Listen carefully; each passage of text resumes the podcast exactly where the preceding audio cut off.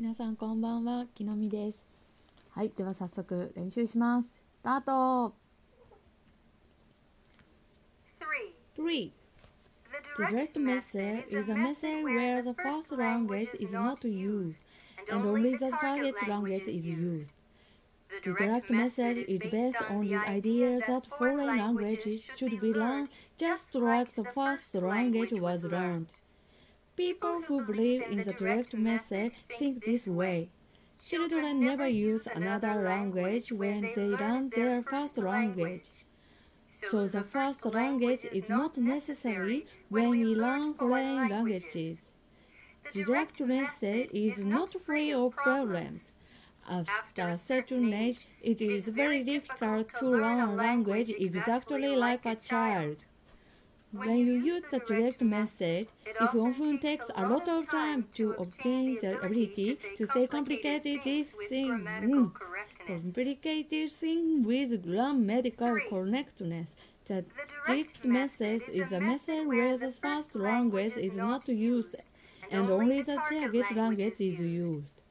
The direct method is based on the idea that foreign language should be learned just like the first language was learned. People who believe in the direct method think this way.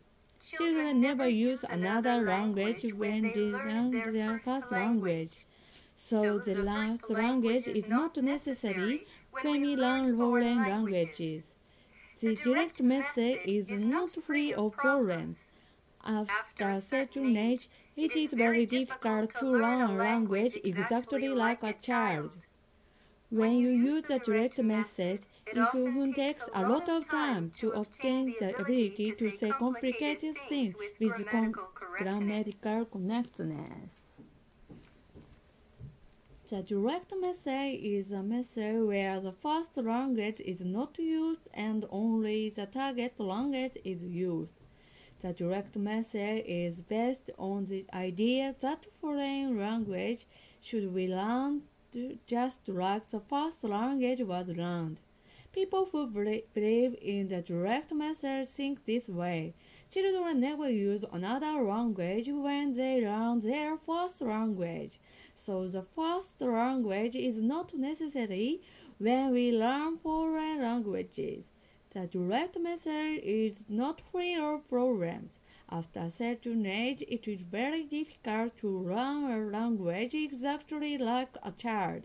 When you use the direct lang- the direct method is often takes a lot of time to obtain the ability to say complicated things with grammatical correctness.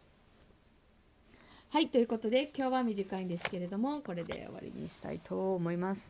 ありがとうございました。